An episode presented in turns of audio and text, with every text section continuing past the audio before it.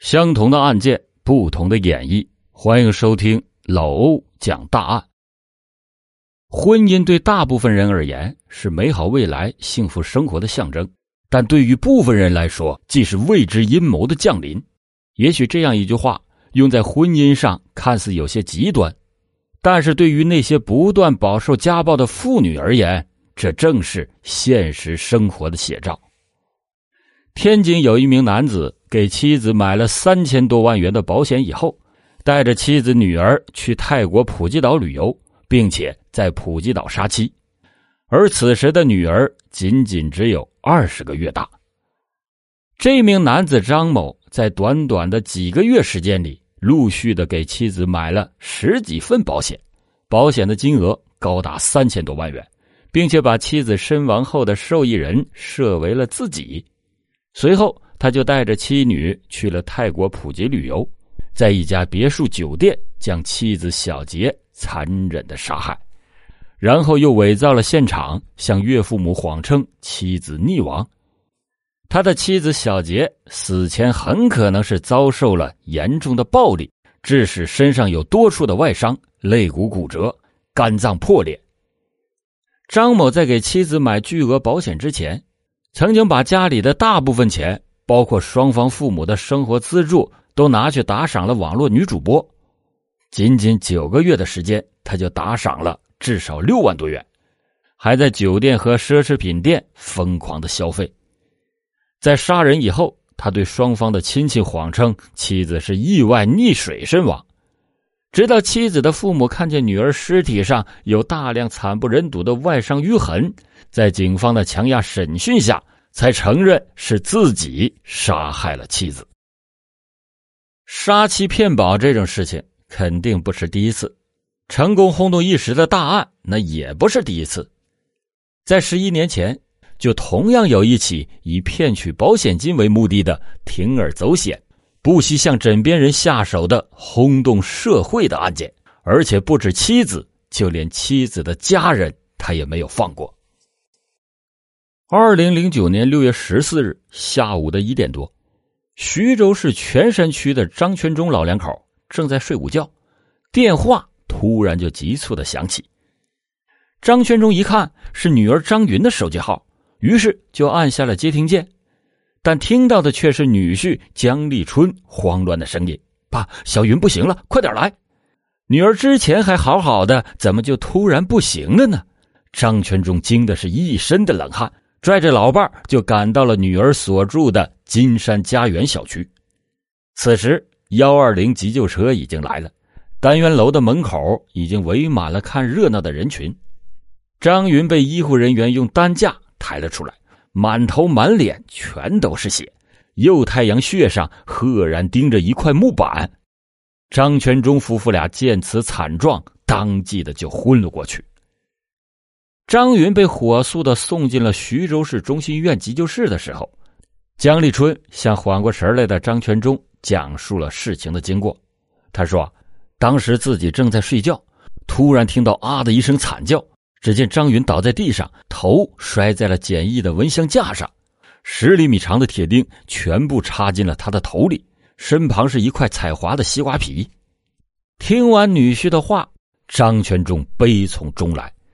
两年前，小儿子张健在苏州打工做饭时，不慎被漏电的电饭煲给电死了。就在十天前，女婿江立春遭遇了车祸，下身瘫痪，女儿又横遭不测，生命垂危。张全忠蹲在医院的走廊，放声大哭。此时，急救室里的医生有了惊人的发现：那个扎入张云右太阳穴的铁钉刺得很深。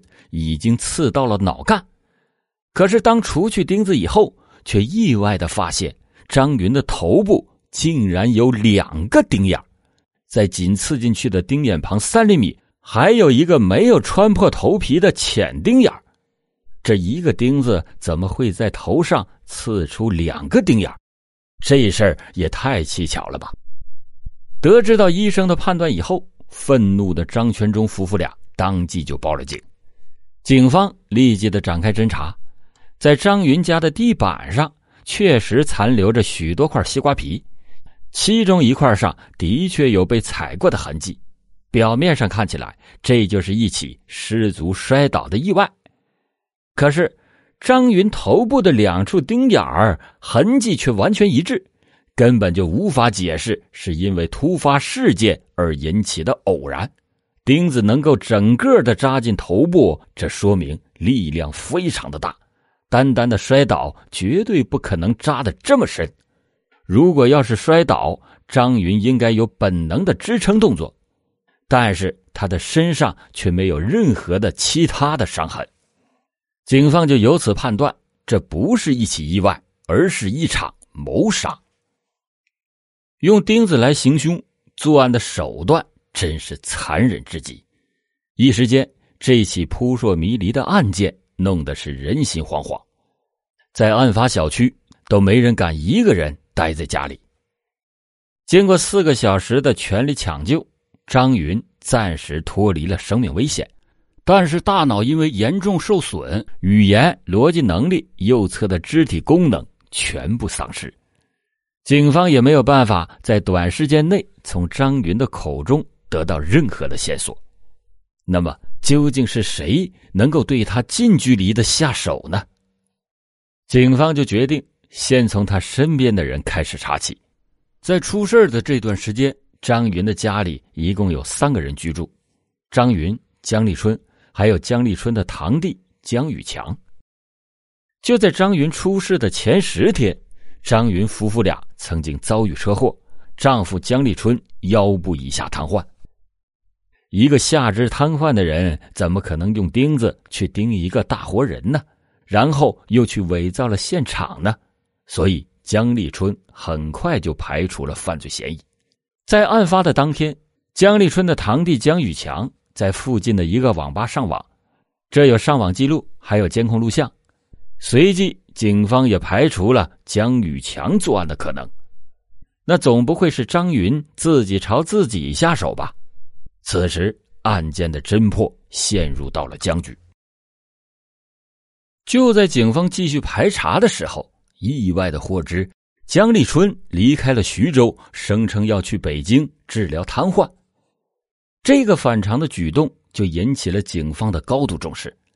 妻子生死未卜，丈夫怎么能撒手不管呢？而更反常的是，姜立春在临行之前还一再的提醒他的岳父。张云出事之前买了保险，可以进行索赔。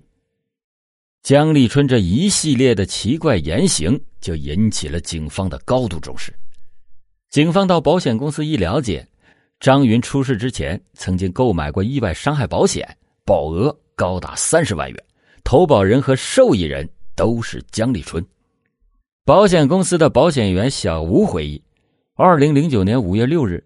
江立春、张云夫妇二人前来购买意外伤害保险，法定受益人本来是张云的父母以及江立春，但是江立春看到保单以后大发雷霆，要求把受益人直接变更为他一个人。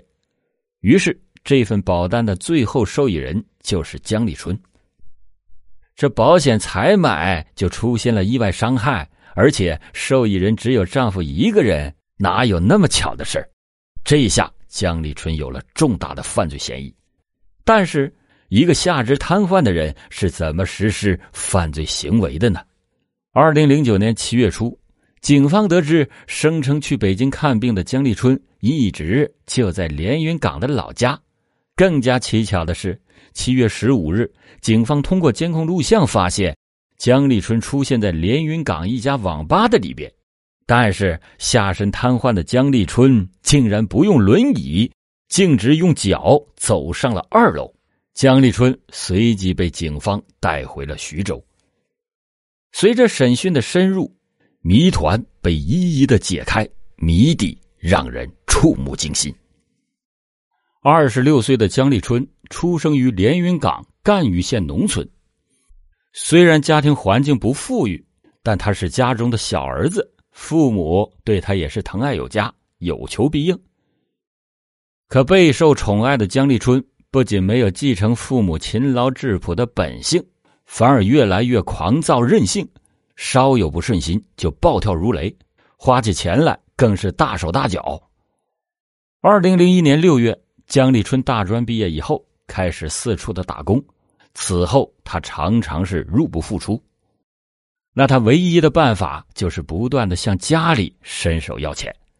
如此胡混了三四年，江立春也掏空了家底儿，只好是想办法另谋出路。二零零五年的年底，他来到苏州，应聘到了一家保险公司，干起了保险业务员。没过多久，在一次聚会中，江立春认识了同在苏州打工的徐州女孩张云，两个人互生好感，不久便谈起了恋爱。二零零六年下半年，张云的弟弟张建也来到苏州打工，因为没有一技之长，张建找工作碰了几次壁以后。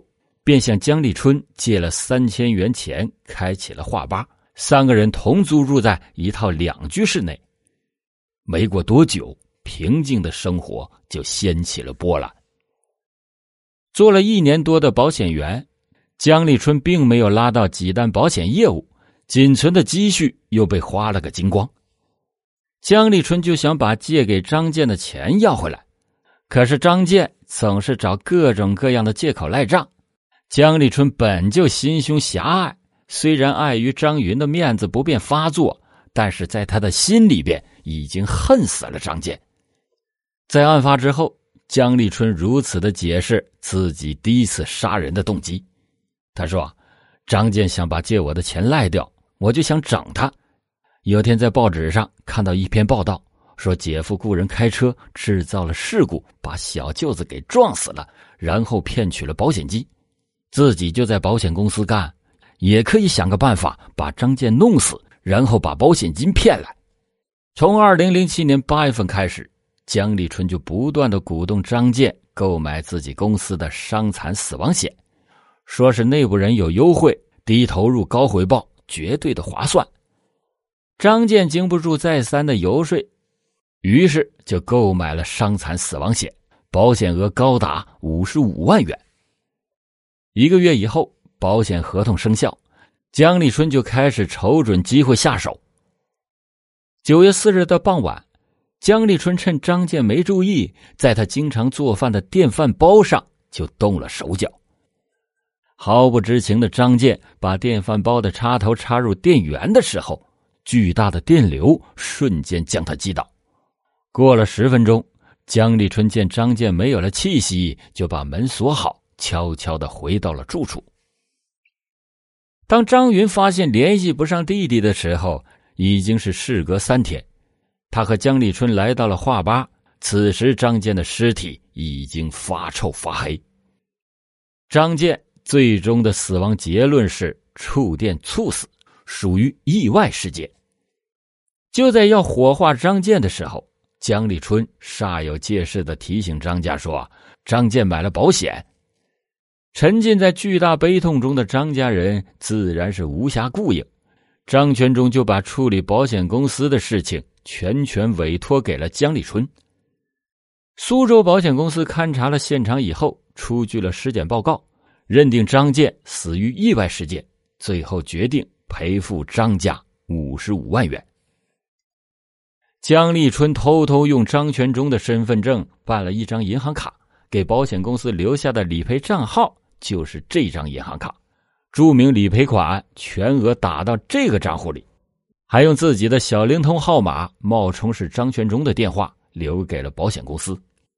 只可惜他的如意算盘，他的如意算盘落空了。苏州保险公司委托徐州分公司处理这次事故，分公司的工作人员直接联系到张富，五十五万元赔付金全部交给了张家。江立春说：“啊，本来我是想拿到这五十五万元就一走了之，这眼见自己一手策划的意外功亏一篑，就又动起了脑子。他骗张全忠说：‘，保险公司本来只赔五万元，自己花钱疏通了关系，这才赔了五十五万元。张家得给他三十万元的打点费。’张全忠根本不懂保险业务，就信以为真。”便分两次汇给了姜立春二十万元，还不到一年，这二十万元的人命钱就被江立春炒股、赌博、吃喝玩乐挥霍一空。钱都花完了以后，丧心病狂的江立春又打起了张云的主意。二零零九年年初，张云想结束和江立春的同居生活，一直催着结婚。江立春对张云早就没了感情，更没有打算和他结婚。被张云催得心烦意乱。他竟然又想到了将张建之死全盘复制，以此摆脱张云，同时赚笔巨款。为了能从张云的身上得到保额，江立春决定立即的结婚，利用配偶的身份成为第一受益人。二零零九年四月，江立春、张云登记结婚，在四月底，在骗得张云的同意之后。江立春在徐州的一家保险公司为双方各自购买了一份保额为三十万元的人身意外死亡险。江立春是为了怕有人起疑心，于是他就特地的买了两份保险。为了独享巨额赔款，江立春真是动尽了心思。保单打好以后，江立春要求将张云的法定受益人改成他自己。五月中旬，保险合同一生效，姜立春就一直的琢磨着如何让张云出意外。想来想去，姜立春决定冒险一搏，开车带张云回老家，伺机制造交通事故。六月上旬，姜立春开着借来的面包车，带着张云回连云港。这车刚驶出了徐州。他见前方不远处停着一台联合收割机，于是便猛加油门，将车右方狠狠的撞向了收割机。巨大的冲撞让姜立春一下子晕了过去。这次车祸，姜立春没有如愿，张云被甩出了车外，只是受了点皮外伤，而姜立春的下肢却暂时性神经瘫痪。姜立春出院以后，为了照顾他的起居。堂弟姜宇强就搬来一起住，没过几天，姜立春就发现这双腿竟然恢复了知觉，但是他没有告诉任何人，打算将计就计，继续的装瘫痪，从而实施杀妻骗保的计划。六月十四日下午，姜立春拿出事先准备好的安眠药，谎称是消炎药，骗张云吃了两颗。不一会儿，见张云睡着了。江立春找出了前几天让堂弟做好的简易蚊香架，一块钉有十厘米长铁钉的木板。他左手拿起蚊香架，右手拿起了铁锤，对准了张云的头部，狠狠的砸了下去。砸了第一下，铁钉竟然没有扎进去。于是江立春换了个位置，又是狠狠的一锤，十厘米长的铁钉整个的扎进了张云的头部。丧心病狂的江立春，直到张云停止抽搐以后，才将他从床上挪到了客厅的地板上，然后拿起了一块西瓜皮，用力的在张云脚边的地上蹭了几下，制造出了张云不小心踩到西瓜皮摔在钉板上的假象。正当江立春为自己精心设计得意之时，医生的诊断报告。却让他惊出了一身的冷汗。看到岳父报警，他更是慌乱。第二天就坐上了回连云港的火车。此时，江立春还念念不忘他的保险，提醒岳父向保险公司索赔。正是江立春最后的自作聪明，让他的罪行加速暴露。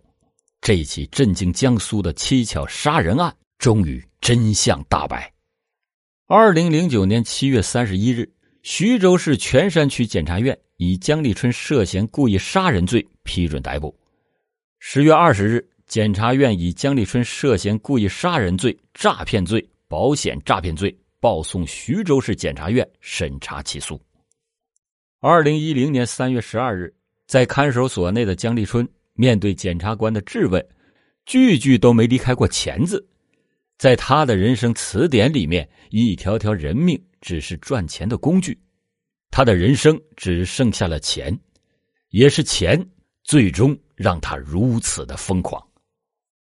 说到钱，这样违法所得的钱，那是万万不能碰的，还是要正正当当的赚钱。平时在哪儿都可以节省点钱。说到省钱，京东六幺八的活动最近正在火热上线中，从今天起，每天都有惊喜等着你。大家现在就可以戳音频节目下方的小黄条，领取京东六幺八红包，边听边领，边领边买。建议大家领完以后赶紧的下单，这样的优惠错过一次又得再等一年。此时预售的价格可能更好，聪明的你绝对不能错过。老欧今天讲到的这两起案件，同样都是为了钱而对最亲近的人动手，相隔九年。动机手法也并无二致。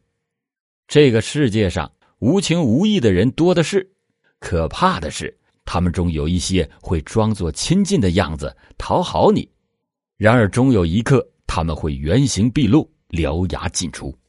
防人之心不可无，利欲熏心的人什么都干得出来。遇到人一定要懂得分辨，不是分辨高矮胖瘦，更不是分辨家世背景。在你决定要托付终身的时候，最是要谨慎严格分辨的是人的内心。江立春于二零一三年执行了死刑。好了，感谢你收听老欧讲大案。老欧讲大案，警示迷途者，唤醒梦中人。